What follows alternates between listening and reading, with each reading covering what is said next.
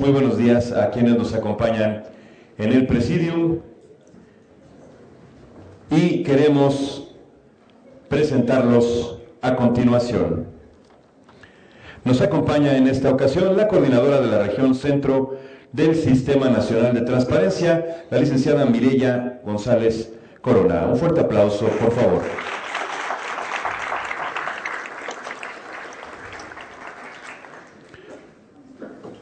Nos acompaña el licenciado Ángel Rodríguez Bernal, comisionado del ITAI de Baja California Sur. Un aplauso fuerte para él.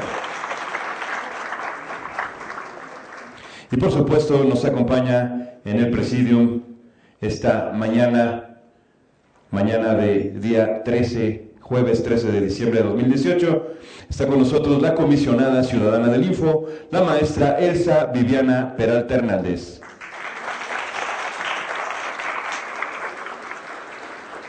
A nuestro presidium y a todos ustedes les damos la más cordial de las bienvenidas y a continuación invitamos a la comisionada ciudadana del Info, la maestra Elsa Viviana Peralta Hernández, para que nos dirija un mensaje de bienvenida. Adelante, comisionada.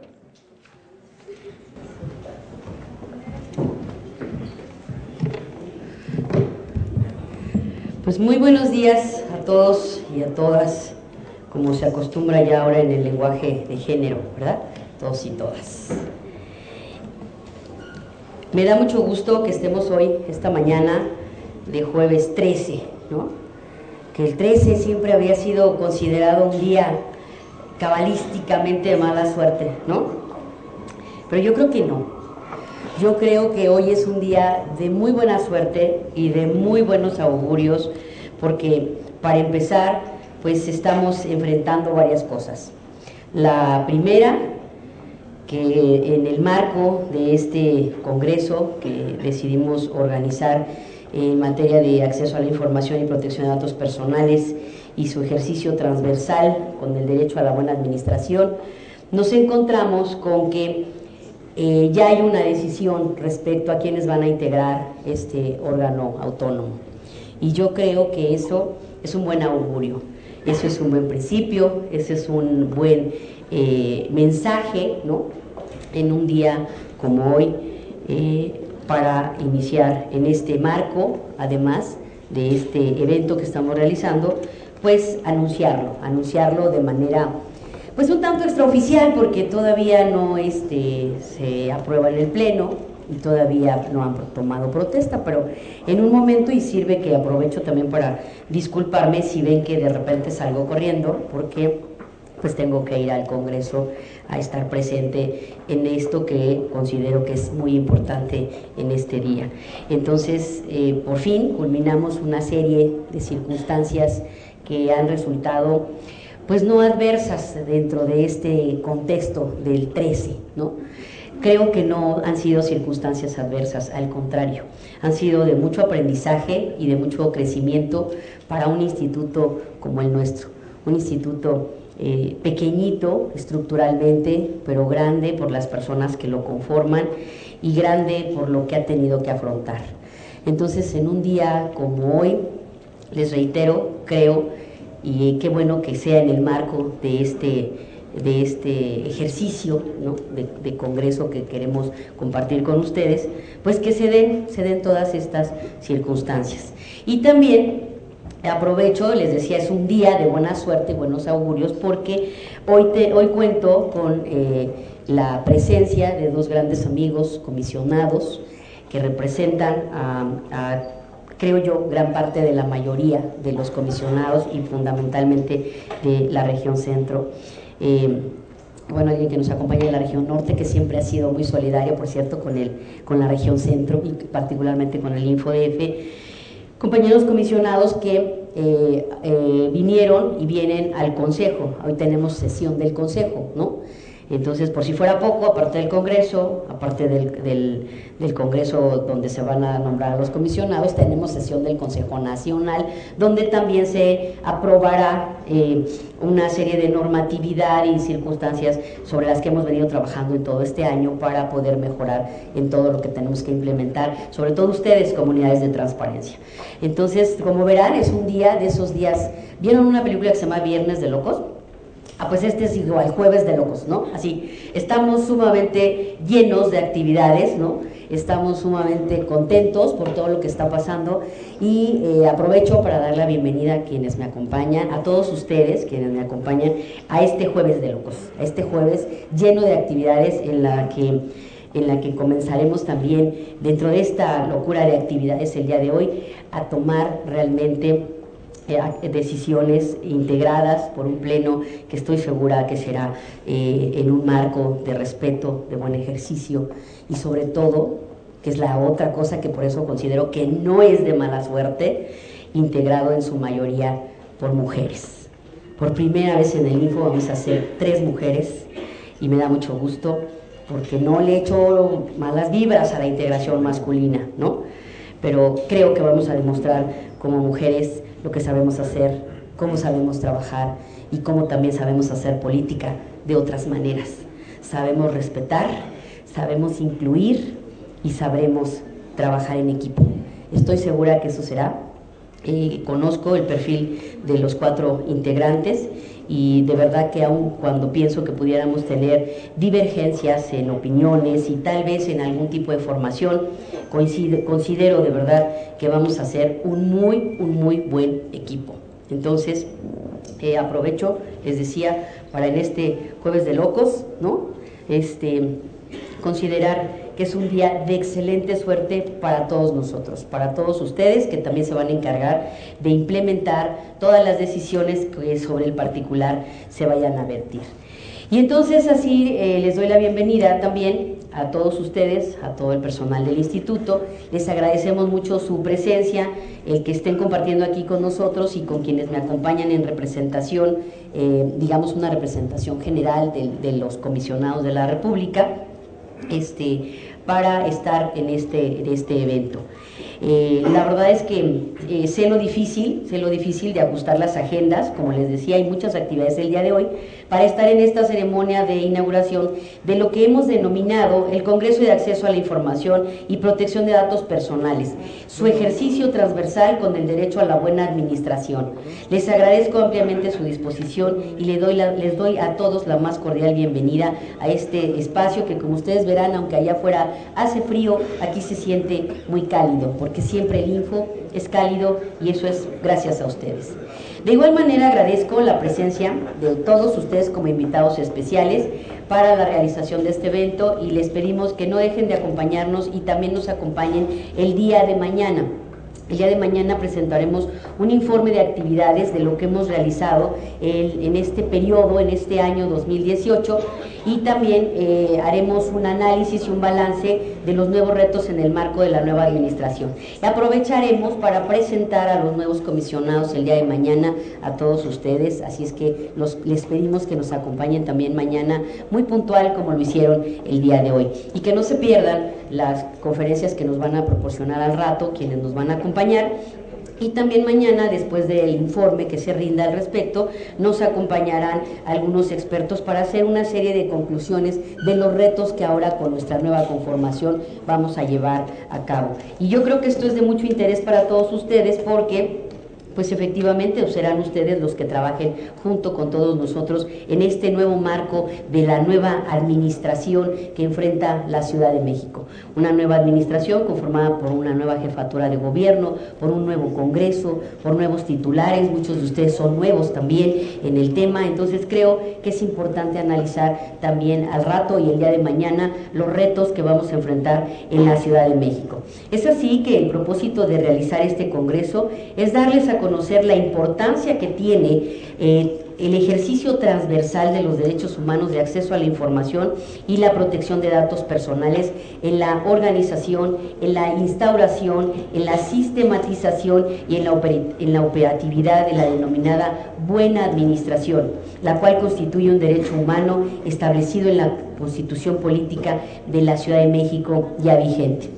Esta constitución que recientemente eh, ya entró en vigor nos obliga a que todas las autoridades debemos promover, respetar y proteger, pero sobre todo garantizar los derechos humanos. Garantía que el Info no podría lograr en relación con estos derechos sin el apoyo y la ayuda de todos ustedes. Es así que, perdón, como la Constitución ordena, todas las autoridades estamos obligadas a promover, proteger y garantizar estos derechos en un ejercicio transversal. Por eso es que el tema, ah, frente a los retos que vamos a enfrentar, el tema de este Congreso o de estas pláticas que van ustedes a escuchar, tiene que ver con ese ejercicio. ¿Qué es lo que tenemos que hacer para poder transversalizar nuestros derechos, el ejercicio de estos derechos que nos ocupan y además hacerlo efectiva esa, esa transversalización frente a la nueva administración, para que realmente este derecho se respete y se vuelva una realidad en nuestra ciudad. La operatividad que ha tenido nuestro instituto como órgano garante que tutela ambos derechos ha permitido que progresivamente se vaya ampliando la cultura de obligaciones de los sujetos obligados, que ha significado que los ciudadanos tengan un mayor acceso a la información.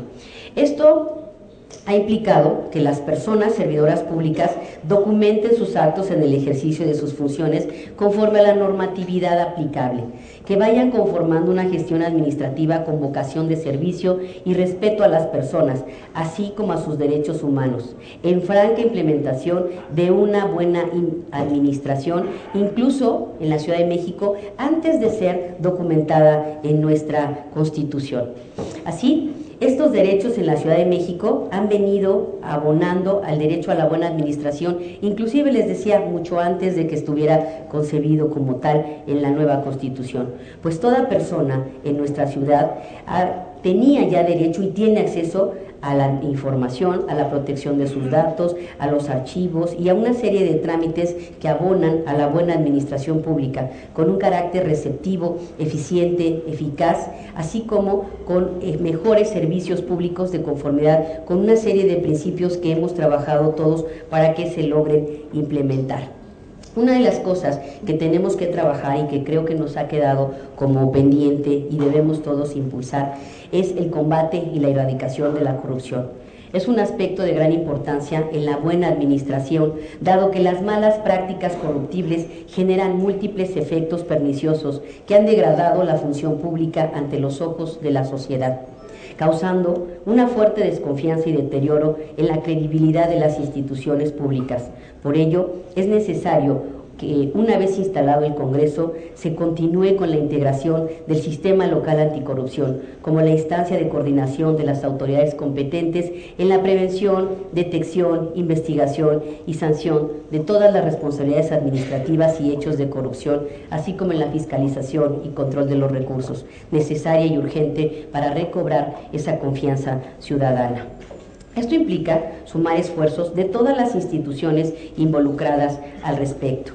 Una de las características fundamentales del derecho a la buena administración, el derecho a la información pública y también los derechos relacionados con él en este ejercicio transversal es que se convierten en impulsores de otros derechos y a través de esa transversalización van configurando una ciudadanía informada que fortalece su capacidad de acceder a la información pública de interés en cualquier área institucional, a la vez que impulsa la participación ciudadana y la capacidad de decisión, es decir, empodera al ciudadano en la exigencia y el ejercicio de sus derechos humanos y como fin último en la revisión de las políticas públicas que ayuda de una manera más organizada a su construcción.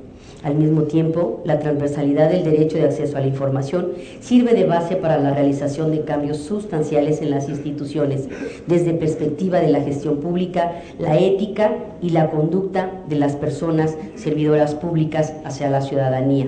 La generación de la cultura del respeto a los derechos humanos de las personas, la organización, sistematización y operación de las actividades documentadas en el servicio público y la rendición de cuentas, entre otros. Para lograrlo, es necesario el establecimiento, la coordinación y la operatividad también de los sistemas nacionales y locales de transparencia y, anticorrupción que desafortunadamente en nuestra ciudad se encuentran pendientes. Es una tarea que tenemos que impulsar y que debe perfilarse como un pilar fundamental para ir transformando de fondo la administración pública, al profundizar la lucha contra la corrupción en todas las áreas institucionales, a través de implantar mecanismos que permitan ubicar los trámites y servicios que son utilizados para esas prácticas y con ello implementar medidas para acotarlas y erradicarlas. En este terreno se requiere robustecer este tipo de mecanismos institucionales sistémicos que incluso permiten construir una cultura de integridad que fortalezca la capacidad defensiva y de ataque frontal contra la corrupción en las áreas públicas. La construcción de sistemas en este sentido no debe dejarse de lado porque es un proceso que nos involucra a todos. Nunca como ahora, y esto lo digo y lo repito, con una voz que espero se escuche más alta. Nunca como ahora, la construcción de órganos como el Info cobra vital importancia pues en ello ha tenido relevancia, a, su vez importante, la participación ciudadana como un factor fundamental que se involucra en ese seguimiento, en esa vigilancia y en esa evaluación de políticas públicas que permitan el fortalecimiento y la vinculación entre las autoridades y los gobernados, orientada en atacar y resolver los problemas que enfrentan los ciudadanos con la perspectiva de consolidar las políticas de gobernanza a favor de la sociedad, que será siempre la que se beneficie. Recordemos que nosotros, aparte de servidores públicos, somos sociedad, somos ciudadanos. Lo que hacemos nos tiene que beneficiar también a nosotros, en un sentido no individual, sino colectivo. Pedimos a la ciudadanía, a nosotros mismos, nos ayuden a fortalecer este órgano, porque este organismo, este órgano y sus actividades son nuestras no dependen de ningún gobierno. Nosotros somos quienes impulsamos la creación de organismos como el Info encargados de implementar este tipo de cultura.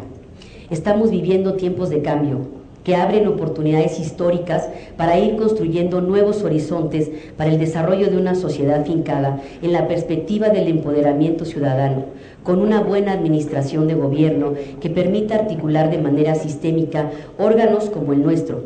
Y debemos, debemos replantearlos y hacer frente a estos retos. Es el momento de detenernos y pensar qué hicimos bien y qué hicimos mal y qué es lo que podemos volver a empezar, a reconstruir o a replantear. Con la ayuda de, tecnologías, de mecanismos de fiscalización, de transparencia, anticorrupción archivos, debemos coadyuvar para que fluya de manera efectiva la información, bajo estándares de calidad adecuada. Las instituciones públicas, académicas, la sociedad civil y las, agrupaciones privadas deben tener claro el objetivo y ejercer acciones de gobernanza en beneficio de profundizar la vida democrática de la Ciudad de México y del país siendo responsables del ejercicio de nuestros derechos, abonando a la construcción, no a la destrucción del Estado de Derecho y la paz social. Seamos críticos, no reactivos. El derecho de acceso a la información nos permite ser participativos, no estarnos involucrados o no estar involucrándonos en cuestiones meramente por destruir o desprestigiar.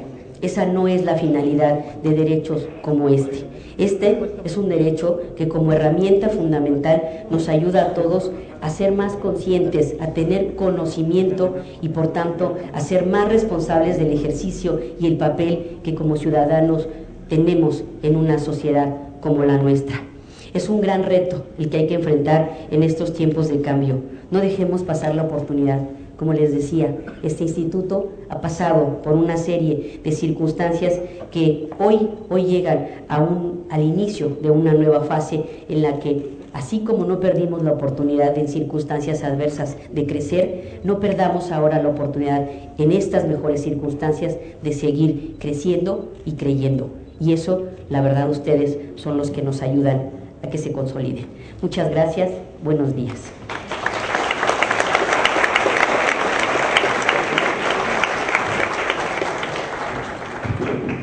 Han sido las palabras de la comisionada del Info, la maestra Elsa Viviana Peralta Hernández. Gracias, comisionada. A continuación, eh, vamos a ceder el uso de la voz a la coordinadora de la región centro del Sistema Nacional de Transparencia, la licenciada Mireya González Corona, para que nos dirija un mensaje. Adelante, licenciada.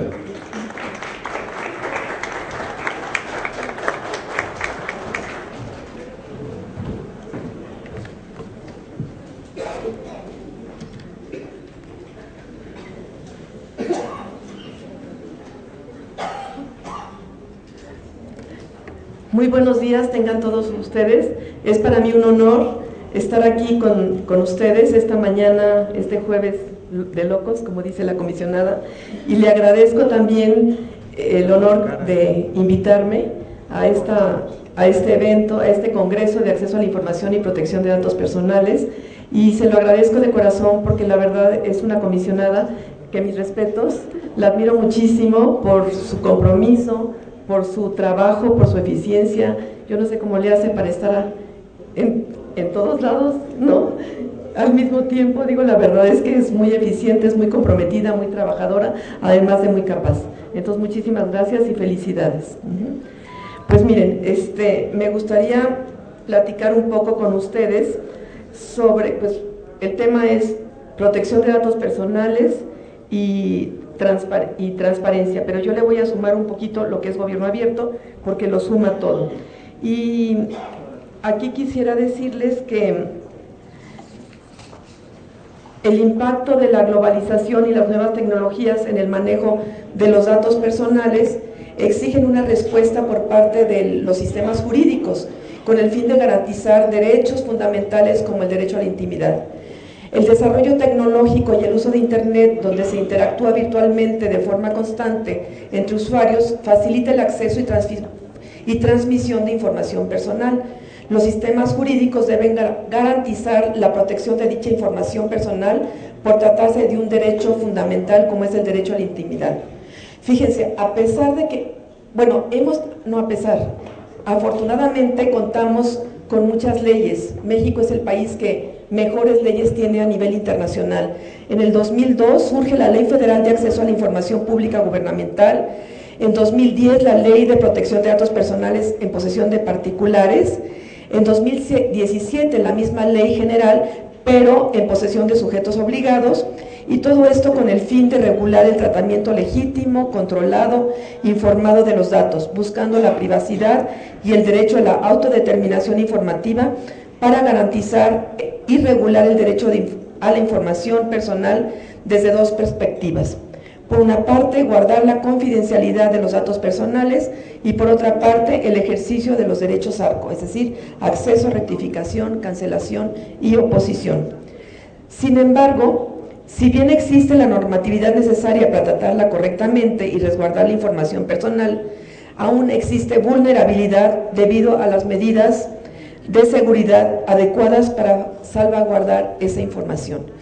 Existen muchas instancias para que haya esta seguridad. Por ejemplo, México se adhirió al convenio 108 del Consejo de Europa, que está integrado por, 56 países, y a pesar de que existe esto, por ejemplo, les voy a poner un caso concreto muy reciente, que es el caso de los migrantes que vienen de Centroamérica, que no se tomaron los datos personales de los migrantes. Entonces, se tenía que haber transmitido esos datos de un estado a otro conforme fueron circulando por toda la República Mexicana, pues para saber quiénes vienen, qué les pasó, no, les vaya a pasar algo, algún desaparecido o algo. Y es algo que no se hizo, ¿no? Entonces eso pues es una preocupación porque no se tomaron sus datos personales, ¿sí? Y, y bueno, y al hablar de esto, pues estamos hablando también de información que se tenía que haber tomado y que no se hizo. Y también otra cosa, que porque hubo esta caravana de migrantes, porque en sus países de origen pues hay desigualdad y están buscando una vida mejor, ¿no? Entonces esto nos hace ver que hay desigualdad en el mundo, ¿sí? Porque pues unos tienen más oportunidades que otros. Y ahorita que decía la comisionada Viviana del combate a la corrupción, pues estoy de acuerdo. Si combatimos la corrupción con transparencia, dando a conocer todas las políticas públicas, ¿qué es lo que logramos? Que el recurso que se destina a los programas públicos realmente llegue donde tiene que llegar. Entonces, es importantísimo combatir, la corrupción para lograr esto. Y entonces, si consideramos que la información pública es necesaria para saber si las políticas sociales y económicas co-crean valor y bienestar, entonces hay que fortalecerlas. Si no es así, pues hay que sustituirlas. Entonces estamos en un momento crítico en esta etapa de cambios de gobierno, de, para poder estudiar todas estas políticas que realmente den un valor y un bienestar. Entonces, ¿qué información debe conocer la población para que ejerza sus derechos sociales y, exija buenos resultados de las políticas sociales? ¿Qué información debe proporcionar el gobierno para lograrlo?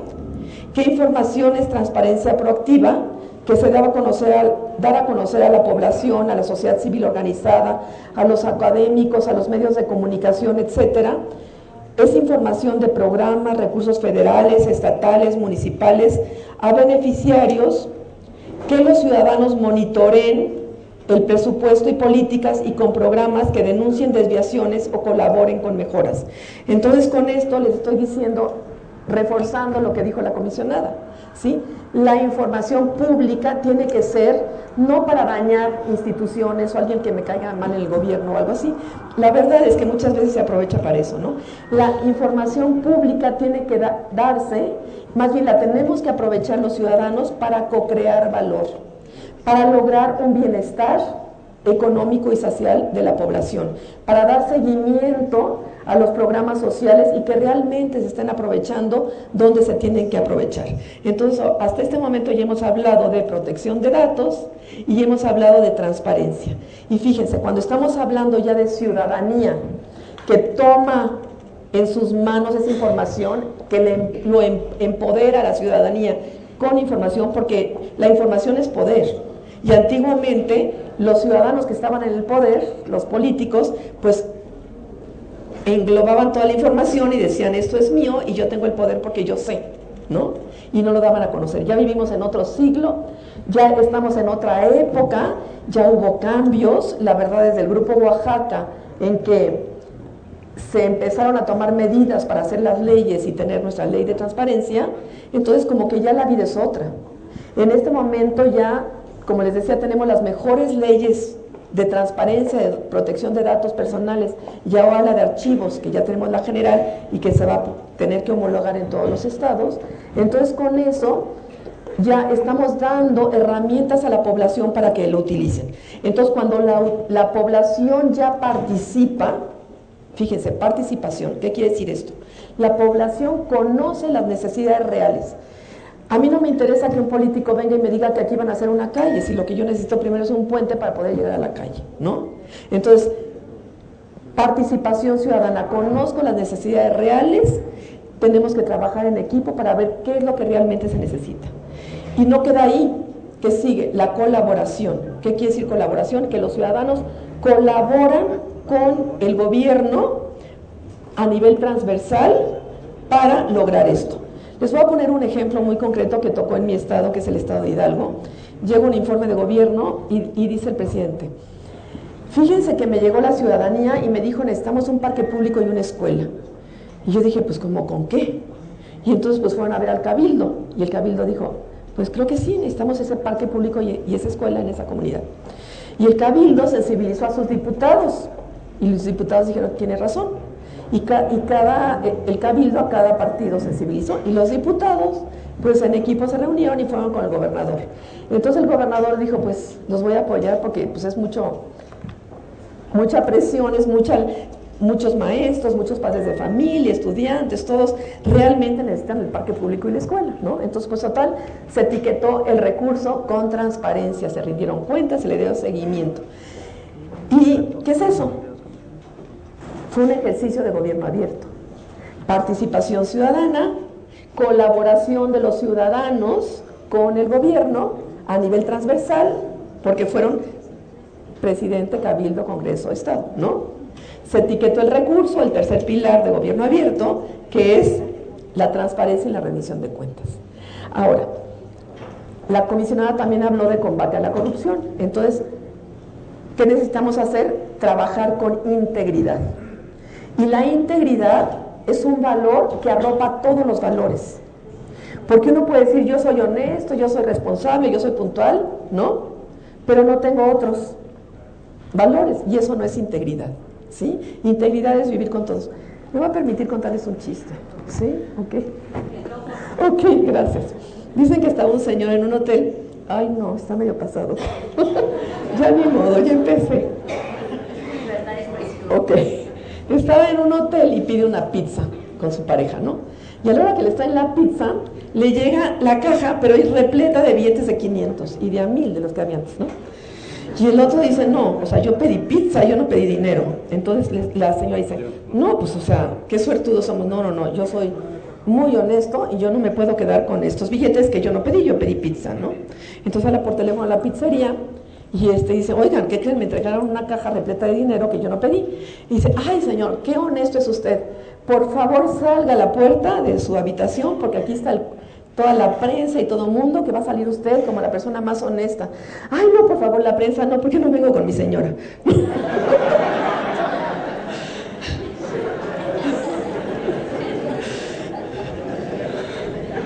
Ay, perdón. O sea, eso no es como mujer, como mujer, equidad de género no tenía que ser, pero pero bueno, es que es algo que tenemos que combatir, ¿no? Entonces, fíjense, ¿Esto qué quiere decir? Que integridad arropa todos los valores. ¿sí? Entonces una persona tiene que ser íntegra, ¿no? Honesta hasta con su esposa. ¿sí? Entonces, este... ¿Mande? Sí. Así no hay integridad. Entonces, por eso les digo que la integridad es un valor que es absoluto, que integra todos los demás valores, ¿no? Y hablando ya de valores, les puedo decir algo. Una virtud es un hábito repetitivo bueno. Hay un anuncio por ahí en la televisión había que decía que había un pianista por ahí que era un virtuoso del piano porque ahí estaba todos los días, ocho horas diarias con el piano, ¿no? Entonces digo, lo mismo sucede con los valores. Si yo hasta ahorita no soy puntual, tengo que trabajar repetitivamente la puntualidad, tengo que trabajar el orden, la honestidad, etcétera, ¿no? Entonces, y ya me vuelvo virtuosa de esos valores. Entonces, Así tenemos que trabajar para ser personas íntegras. Les quiero compartir que pertenezco a una asociación civil que se llama México Libre de Corrupción. Y en esta asociación es una asociación que llega a los ciudadanos, porque las, hay organizaciones de la sociedad civil que se eh, ocupan de combatir la corrupción pues en grandes ligas, ¿no? O sea, grandes empresas, grandes políticos, etc. Pero esta lo que busca es llegar a los ciudadanos de a pie. Entonces, ¿qué es lo que hacemos? El 9 de diciembre fue el Día Internacional del Combate a la Corrupción y nos fuimos a los parques públicos con unas pañoletas que decían sin mordidas. Entonces le decíamos a la gente, oye, tu mascota, tu perrito, tu gatito, algo, ¿da mordidas? Y pues generalmente te dicen que no, pues porque son mascotas, no son de casa. Entonces luego les decimos, oye, ¿y tú? Entonces, es broma, perdón, si antes dabas, ya no des, ¿no? Entonces, tenemos que sensibilizar a la gente, desde los niños, las familias, etcétera, que no demos mordidas. Porque si estamos inmersos en esa cultura de que se vale copiar, se vale tomar aunque sea poquito, etcétera, desde chiquitos, pues cuando seamos grandes, pues no vamos a ser personas íntegras, ni vamos a combatir la corrupción, sino que nos vamos a subir a esa bola de nieve que es la corrupción y la vamos a ser cada, cada vez más grande. ¿no? Entonces, por eso es que es importantísimo este, ser, ser íntegros ¿no? desde pequeños. Y si antes habíamos hecho cosas, pues como les digo, es una virtud que hay que trabajar, un hábito repetitivo bueno para volvernos gente honorable, para volvernos gente íntegra y que podamos sacar a México de esta crisis que tiene, económica, política, social, lo que ustedes quieran, y que México sea un mejor país. Dicen que las crisis sirven para dos cosas, o nos hunden o nos impulsan. Entonces, si estamos pasando por una crisis de corrupción, de valores, de económico, político, social, que este sea el momento de impulsarnos a ese cambio que mencionabas, Vivis, para que se logremos desde nuestro punto de vista lo mejor, ¿sí? Entonces, voy a cerrar con otra anécdota porque me encantan. Dicen que había un sabio que este que sabía muchísimo y todo el mundo le preguntaba cosas. Y había unos niños muy malvados que dijeron, le vamos a poner un 4 al sabio, ¿no? Y total que le dijeron, mira, vamos a llegar con este pollito y le vamos a preguntar, oye, pero lo voy a tener acá, ¿no? Y le va a decir, está, este pollito que traigo aquí, ¿está vivo o está muerto? Entonces si me dice que está vivo, le doy cuello. y si me dice que está muerto, se lo enseño vivo, ¿no? Entonces, pues, y entonces llegan con el sabio y dicen, oye, sabio, este pollito que traigo aquí, ¿está vivo o está muerto? Y el sabio le contesta, la decisión está en tus manos. Entonces,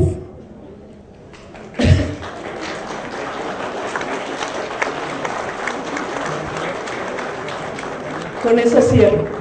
Si queremos un mundo más equitativo, más igualitario, si queremos un mundo, un México, más bien un México que combata la desigualdad, que viva con integridad, la decisión está en nuestras manos. Muchísimas gracias.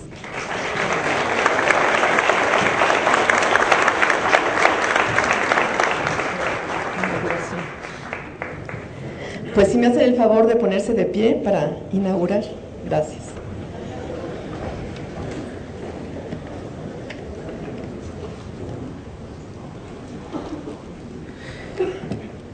Pues siendo las 10 horas con 53 minutos, tengo el honor de inaugurar este Congreso de Acceso a la Información y Protección de Datos Personales, su ejercicio transversal con el derecho a la buena administración. Enhorabuena y que sea muy exitoso para todos. Muchas gracias.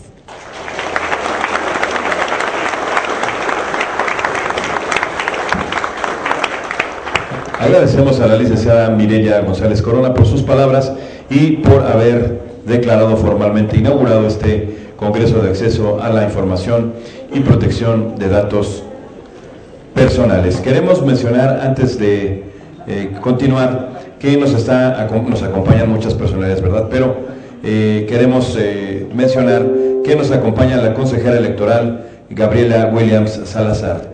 Está aquí entre nosotros. También nos acompaña la maestra Mónica Martínez, titular del órgano regulador del transporte en representación del maestro Pavel Sosa. Nos acompaña también el director, la, directora general del Instituto de Educación Media Superior de la Ciudad de México, la maestra Silvia Jurado Cuellar. Nos acompaña también eh, María de Lourdes Núñez Calderón, quien es secretaria general del Sindicato Democrático de la Procuraduría Social del Distrito Federal. Queremos invitar a los integrantes del Presidium para que se tomen la foto de esta inauguración, la fotografía oficial. También que nos acompañen los invitados especiales para la foto oficial.